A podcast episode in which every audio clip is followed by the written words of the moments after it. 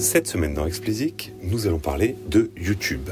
La semaine dernière, nous avons largement parlé d'Instagram et je voulais juste vous signaler que sort aujourd'hui une fonctionnalité qui permet de transformer vos stories Insta en lyrics videos. Alors je vais prendre le temps de bien tester avant d'en parler plus longuement, mais du peu que j'en ai vu, ça a l'air canon. Mais il n'y a pas qu'Instagram dans la vie, aujourd'hui c'est de YouTube que je voulais vous parler. Dans ma quête hebdomadaire du sujet parfait à traiter dans Explicit, je suis tombé sur un article de Amber Horsberg, je vous en avais déjà parlé dans un podcast précédent, qui euh, parle de YouTube et des stratégies de contenu à mettre en place pour y gagner en visibilité, vue et notoriété. Toujours selon le principe que la mémoire visuelle est plus puissante que la mémoire auditive, YouTube, comme Instagram la semaine dernière, présente un avantage considérable sur les plateformes audio, du moins un avantage d'un point de vue purement marketing. Côté rémunération, nous en avons parlé longuement dans l'épisode consacré au value gap, c'est exactement l'inverse. Est-ce pour autant une raison de sous-exploiter les possibilités offertes par YouTube? Bah, Amber apporte une réponse claire et précise en trois arguments. Déjà, premier argument, c'est que vu la taille de YouTube, c'est une hérésie de ne pas l'exploiter à fond. YouTube a pesé l'année dernière pour 47% de tous les streams de musique à la demande dans le monde. Par ailleurs, il est important de noter que 95% des vidéos les plus regardées sur la plateforme sont des clips. Alors lorsque tout le monde s'évertue à entrer dans des playlists éditoriales sur Spotify et consorts, eh ben, ces gens euh, loupent la moitié de l'audience. Procédons à un rapide calcul. YouTube pèse pour 47%, je viens de le dire, des streams à la demande, contre 48% pour toutes les plateformes de streaming audio, payant plus gratuits confondus. Or, on a constaté sur Spotify que la part des streams d'un artiste venant des playlists varie de 5 à 25%. Cela veut donc dire que dans le meilleur des cas, et bien sûr en considérant que ce ratio constaté euh, sur Spotify se vérifie également sur les autres plateformes audio.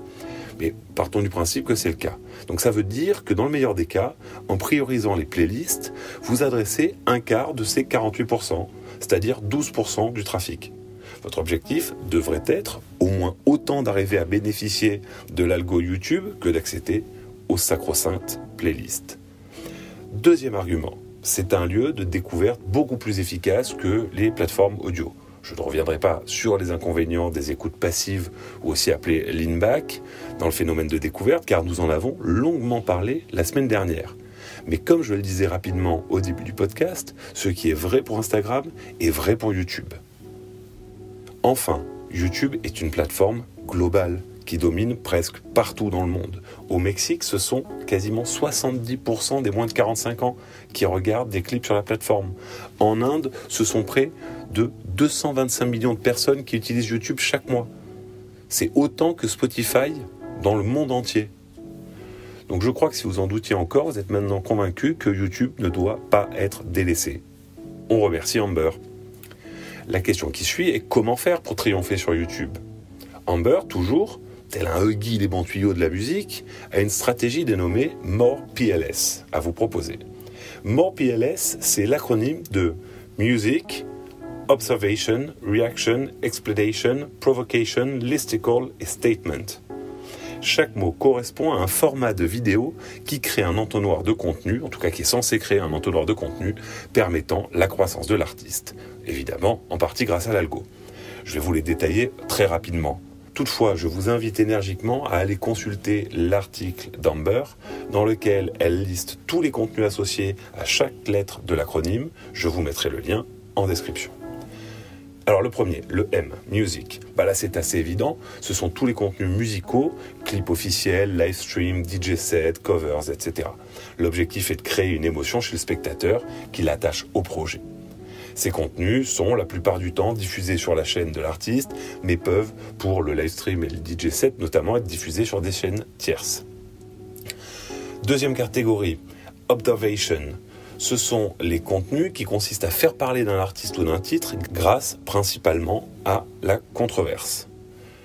La plupart de ces contenus sont diffusés sur des chaînes tierces et vont consister à faire tester quelque chose d'inattendu par l'artiste, parler des derniers aglos, des clashs, etc. Troisième catégorie, reaction. On est assez proche de la précédente en fait, hein, et c'est une catégorie où le jeu consiste à guetter la réaction de l'artiste là aussi quelque chose de cocasse, ou à l'inverse, avoir la réaction d'un tiers à l'écoute d'un morceau. Par exemple, ça va être une vidéo d'unboxing, ou euh, les chaînes de première écoute, par exemple. Là encore, ce sont des contenus qui seront diffusés la plupart du temps sur des chaînes tierces, pas sur la chaîne de l'artiste. Quatrième catégorie, explainer. Le nom parle de lui-même, ces contenus ont pour objectif de permettre aux fans de mieux comprendre l'artiste, sa façon de créer, le sens de ses morceaux, ses chorégraphies, ou même de comprendre comment recréer son look. Cinquième catégorie, provocation. Dévoiler la personnalité de l'artiste en divertissant le spectateur, ce sont tous les jeux plus ou moins débiles qui enflamment la plateforme euh, régulièrement. Bon, principalement, il y a d'autres, il y a d'autres catégories. Je vous invite à, encore une fois à les consacrer, pardon, le, l'article de, de Ember.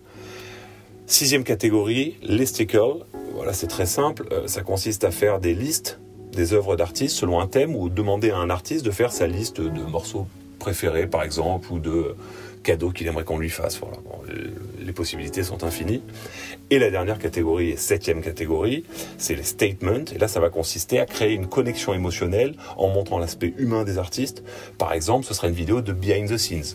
À cet égard, la vidéo euh, de Beyoncé euh, euh, qui est sortie sur, enfin le film d'ailleurs parce que c'est plus un film qu'une vidéo de Beyoncé qui est sortie sur Netflix, c'est un behind the scenes. Bah, il y a plein de choses comme ça qui existent sur YouTube. Donc cette liste de contenus, si elle peut paraître tirée par les cheveux à certains moments, parce que c'est vrai que les catégories quelquefois sont très très très très proches, mais bon pourquoi pas, elle en est pas moins très très exhaustive.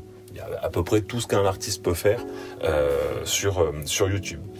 Ce que précise moins en revanche, notre ami Amber, c'est que pour pouvoir créer du contenu dans chacune des catégories, il faut que vous soyez déjà un artiste avec une certaine renommée.